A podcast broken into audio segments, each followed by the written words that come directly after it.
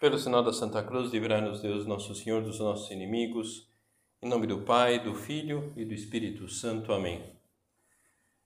Meu Senhor e meu Deus, creio firmemente que estás aqui, que me vês, que me ouves. Adoro-te com profunda reverência.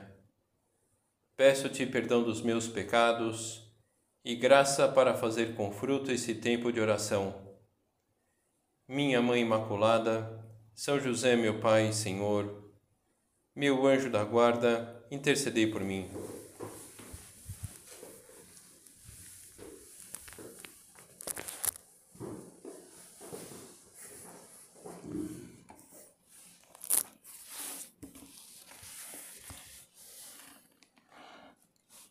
Aquele que me segue não andará nas trevas, mas terá a luz da vida. Começávamos o recolhimento considerando essa passagem do Evangelho de São João, uma luz que iluminará a própria vida e a existência daqueles que convivem à nossa volta. São Tomás ele falava da fé como luz na inteligência, como moção da vontade, moção no sentido de fazer o bem para nós mesmos e as pessoas à nossa volta sendo que o bem é difusivo, no sentido de precisa ser compartilhado. Poxa vida, encontrou uma boa aplicação no mercado e não disse nada. Poxa, o bem é difusivo. Poxa vida, encontrou uma loja, uma boa loja com drive-thru e não disse nada. O bem é difusivo. Ele encontrou, ela se encontrou com Deus Puxa vida, e não disse nada. Alguém convencido de algo bom e verdadeiro vai transmitir aquilo para as pessoas à sua volta. Um projeto na empresa, uma forma de educar um filho, a qualidade de um produto e um serviço, vai procurar transmitir. É mais ou menos natural isso. Pois bem, alguém que tem a inteligência iluminada pela fé em Deus terá sua vontade movida impulsionada a ser sal da terra e luz do mundo, justamente o que o mundo tanto precisa hoje em dia. Na verdade, como o mundo, as pessoas precisam de, de luz, de um norte para o um encaminhamento da vida em direção a uma realidade que verdadeiramente realiza. E todo cristão está chamado a ser sal da terra e na mesma ocasião que Jesus fala disso, comenta também sobre a necessidade de ser a luz do mundo. E o que tem de comum o sal e a luz, aquilo que podemos chamar de um poder comunicativo. O sal, ele comunica sabor a todo o alimento, transforma aquele alimento. A luz permite ver o que está ao seu redor na sua verdadeira grandeza, com as suas cores autênticas. Exatamente por isso, pelo seu poder comunicativo, sal e luz tendem a difundir-se. O sal está para dar sabor e preservar o alimento, a luz para iluminar o ambiente. Sal e luz, isso que um batizado está chamado a ser no meio do mundo sal que preserva da corrupção, luz que orienta, luz que ilumina e dá sentido à vida das pessoas, como deu, como está dando sentido à minha vida, à tua vida. Quando o sal perde força, quando está contaminado, e aí se torna insípido. Se o sal se tornar insípido, com que se há de restaurar-lhe o sabor? Para nada mais presta, senão para ser lançado fora e ser pisado pelos homens. Quando a luz perde a sua razão de ser, quando se esconde debaixo do alqueire, aquele um recipiente em forma de concha para medir a quantidade de grãos quando você vai comprar a granel, então pega lá e vai colocando aí a quantidade que a pessoa deseja. Então, uma espécie de concha, se você tem lá, pensando naquele momento que fala Jesus, Pensar uma vela acesa, se você coloca lá esse, essa, esse recipiente em forma de concha, você vai, vai, vai impedir que a luz se difunda. Vós sois a luz do mundo. Não se pode esconder uma cidade situada sobre um monte, nem os que acendem uma candeia a colocam debaixo do alqueire, mas no velador, e assim ilumina a todos que estão na casa. Assim resplandeça a vossa luz diante dos homens, para que vejam as vossas boas obras e glorifiquem o vosso Pai que está nos céus. Jesus, ele, ele é muito prático, muito concreto na sua pregação. Se o sal não salga, para que servirá? Se não formos luz no ambiente, o que é que nos diferencia daqueles que estão longe de Deus dos não cristãos? Da mesma forma que não existe sal que não dê sabor, nem luz que não ilumine, não existe cristianismo fechado em si mesmo. Não dá para pensar em um católico que não difunda com o seu bom exemplo, com o seu modo de atuar, não só com as palavras, o espírito cristão na sua empresa, na reunião, numa reunião de família, em uma compra no shopping, em um happy hour com os amigos. Um, católico que se omitisse nessas circunstâncias, são duras as palavras que eu vou dizer, mas infelizmente é verdade um católico que se omitisse nessas circunstâncias, nem sei se ainda deveria ser qualificado de católico.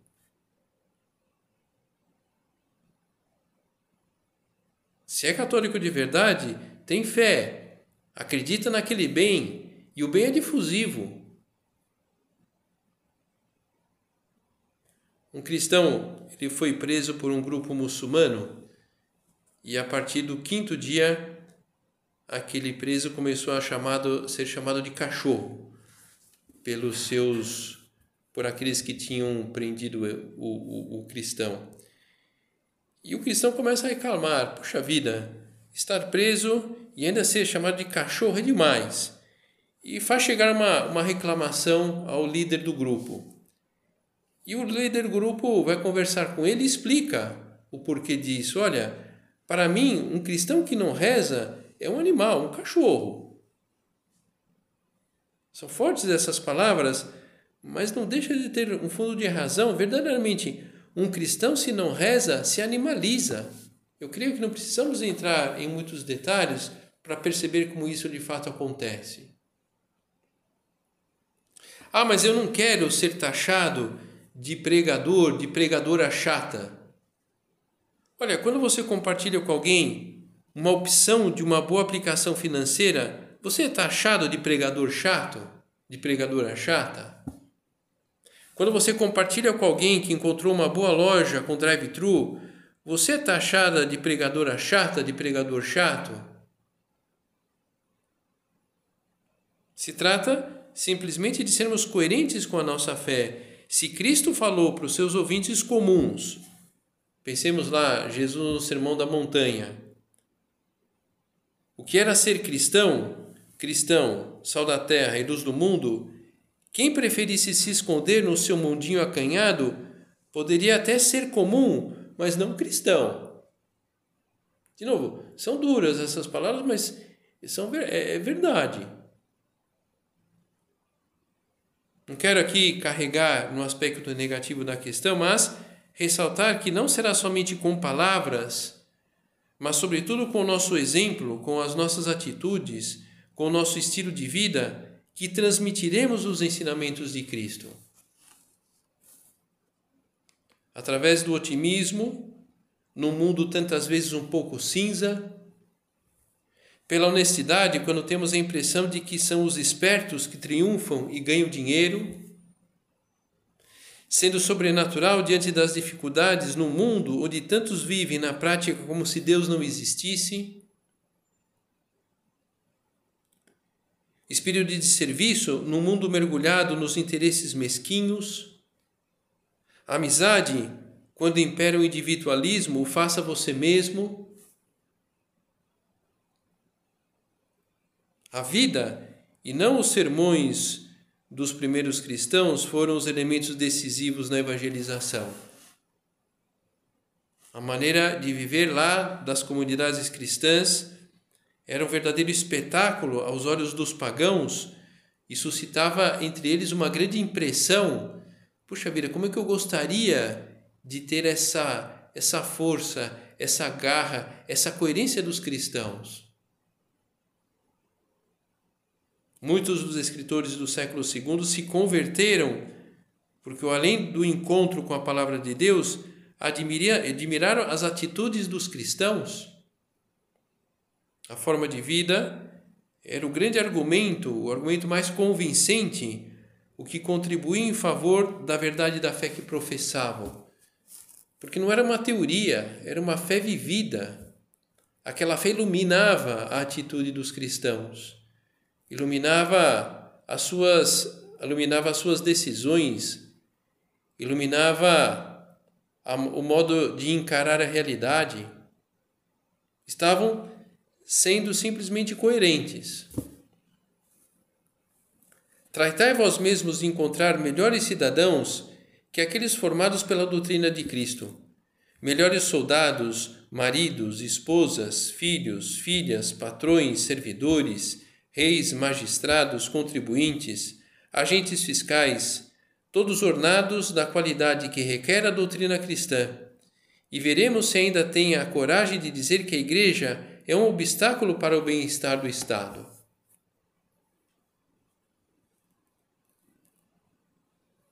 São José, São José Maria, ele gostava da expressão portadores de Deus, utilizada nos primeiros tempos para designar os cristãos. A todo cristão deveria poder aplicar-se a expressão que se usou nos primeiros tempos, portador de Deus Deveis atuar de tal modo que possam atribuir-te com verdade esse admirável qualificativo. Então, as pessoas que convivem comigo, com você,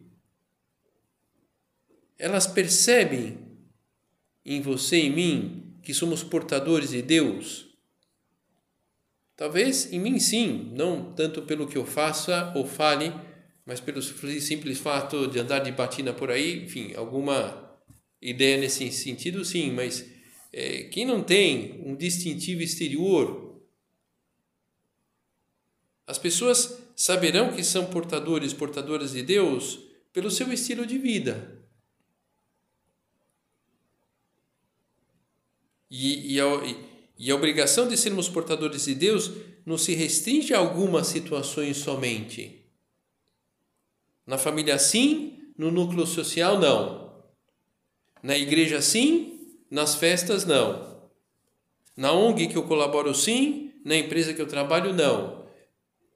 Seria um autêntico absurdo a pessoa que é uma espécie de camaleão e ao mesmo tempo pode se dizer que é uma pessoa que pode estar adentrando num caminho de perda da própria personalidade.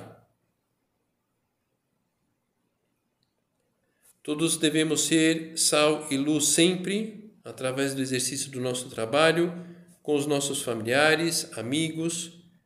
E como ser portador, portadora de Deus? Através do exemplo das virtudes que nós procuramos adquirir, não das virtudes adquiridas.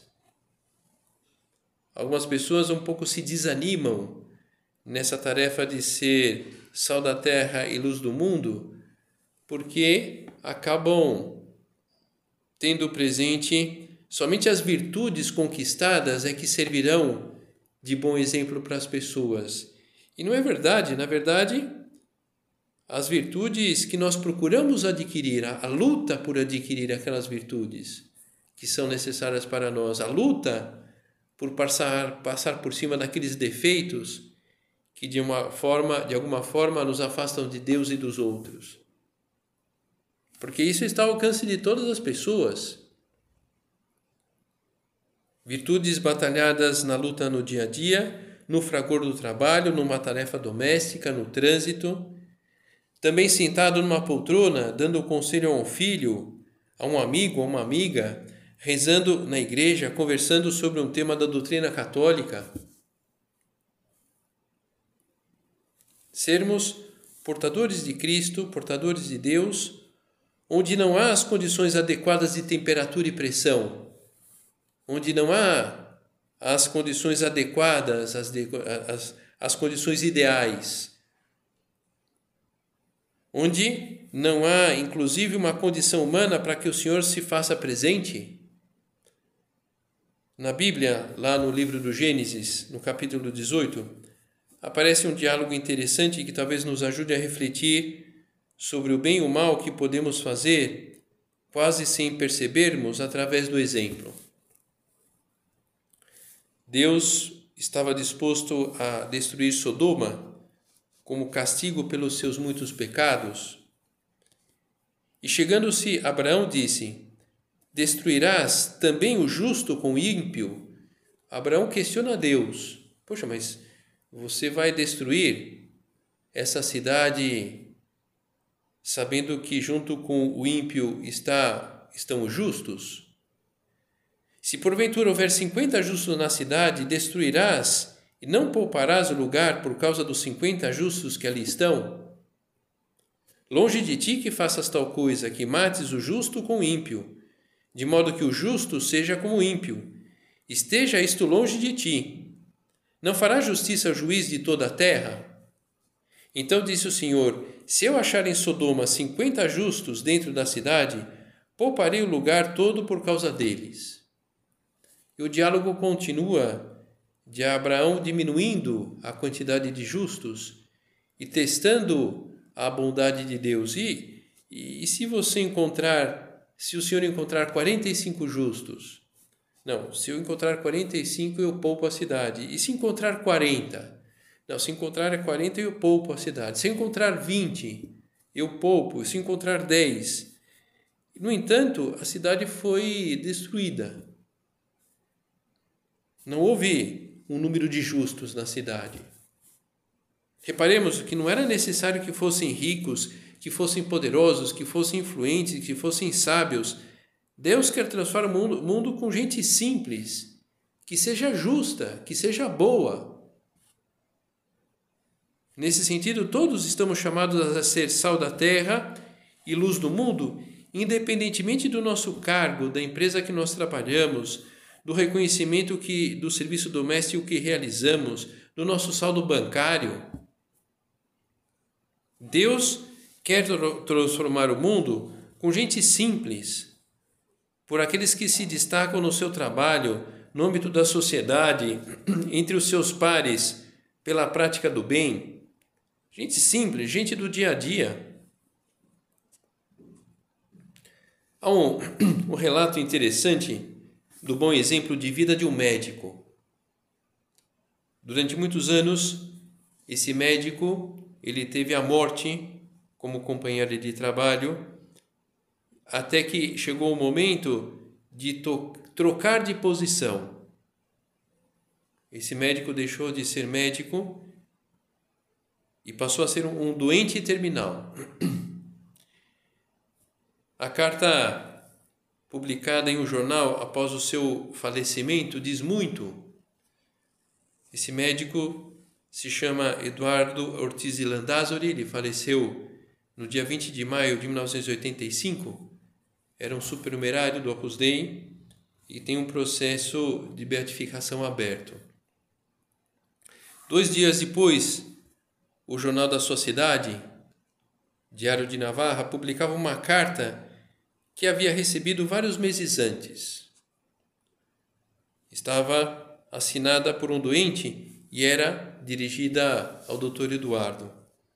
É um pouquinho longa a carta, mas eu creio que é muito bonita e creio que serve para ilustrar bem o alcance do, do exemplo de uma vida simples, de uma vida levada junto de Deus no cotidiano ordinário, o dia a dia.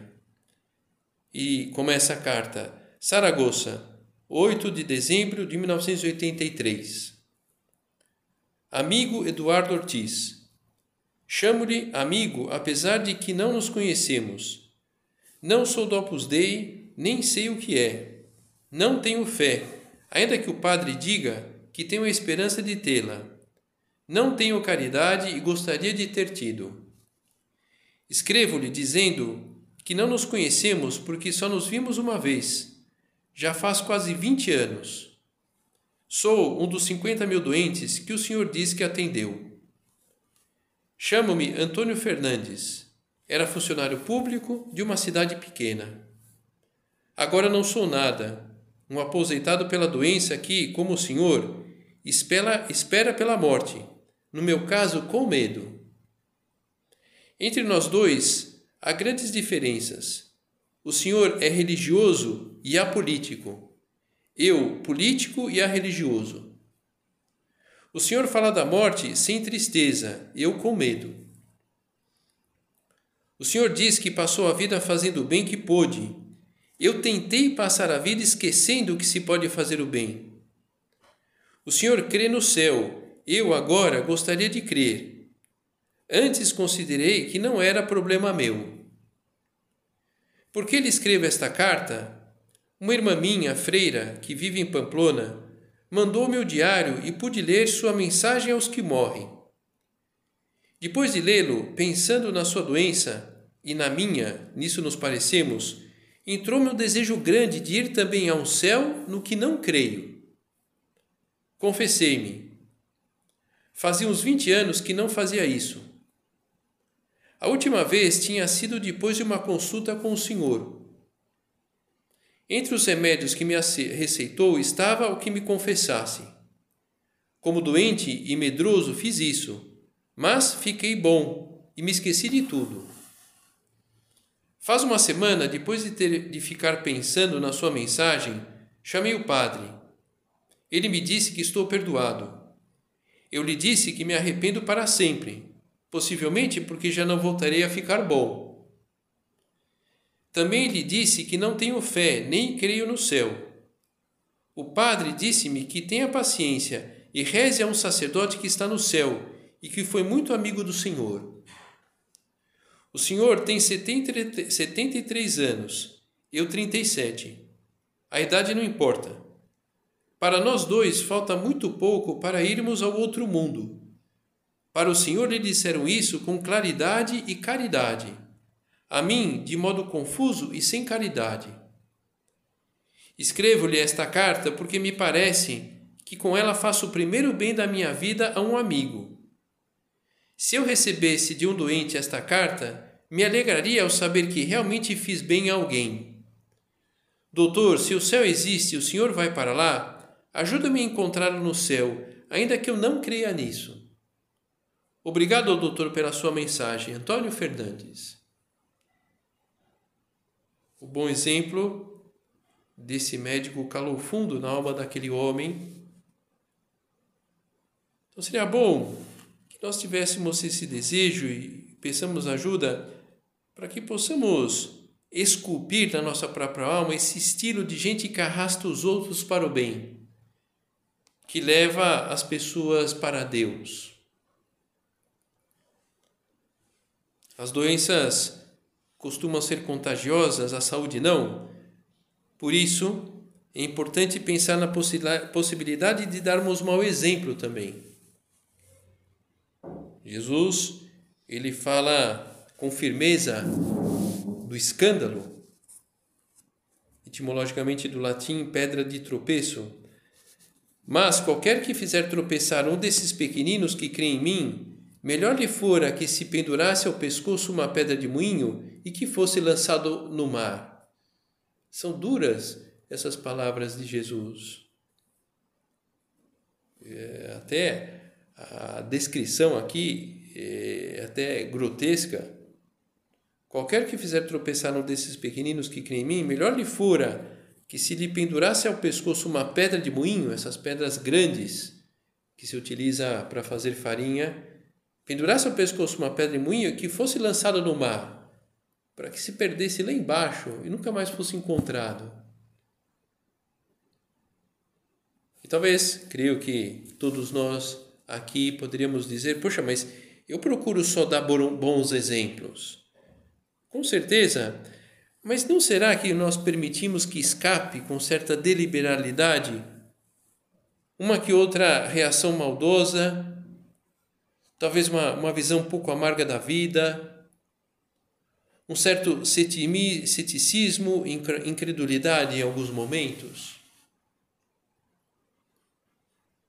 É normal que em uma família os pais evitem algumas reações diante dos filhos para não os preocupar ou inquietá-los sem necessidade. É a mesma, mesma atitude que devemos ter pensando nas pessoas à nossa volta.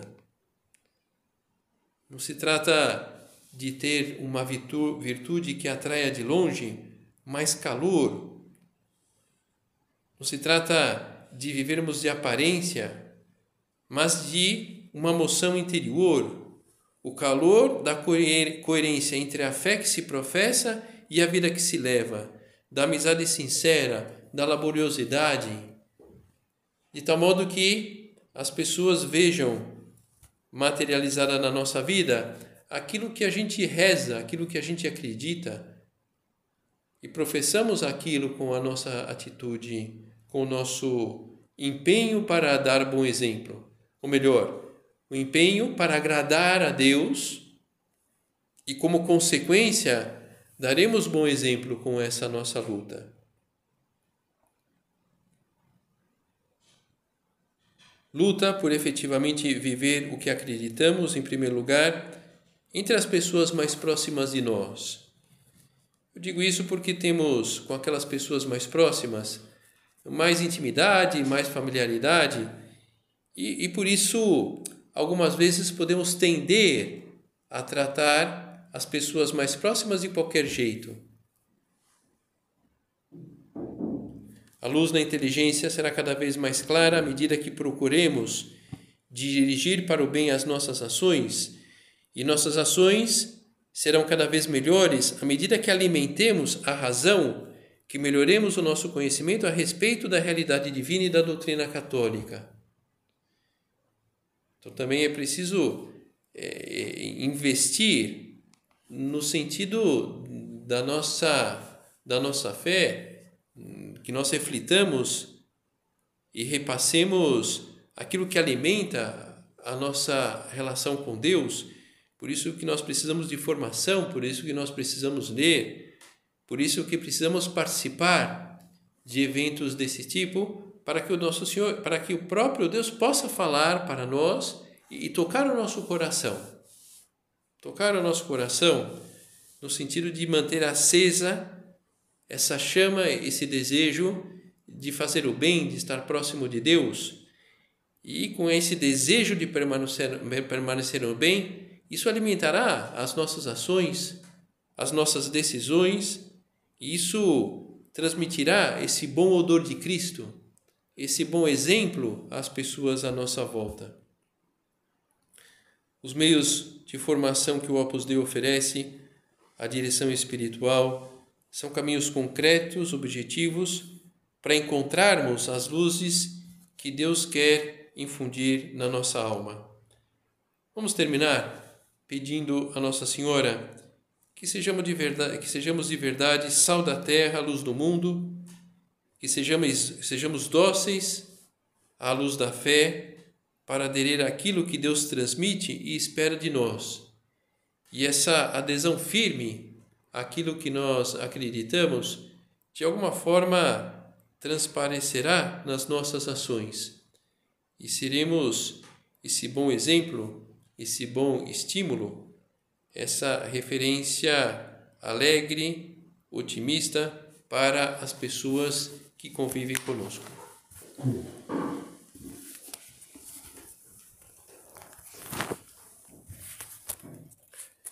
Dou-te graças, meu Deus, pelos bons propósitos, afetos e inspirações que me comunicaste nesta meditação. Peço-te ajuda para os pôr em prática. Minha Mãe Imaculada, São José, meu Pai, Senhor, meu anjo da guarda, intercedei por mim.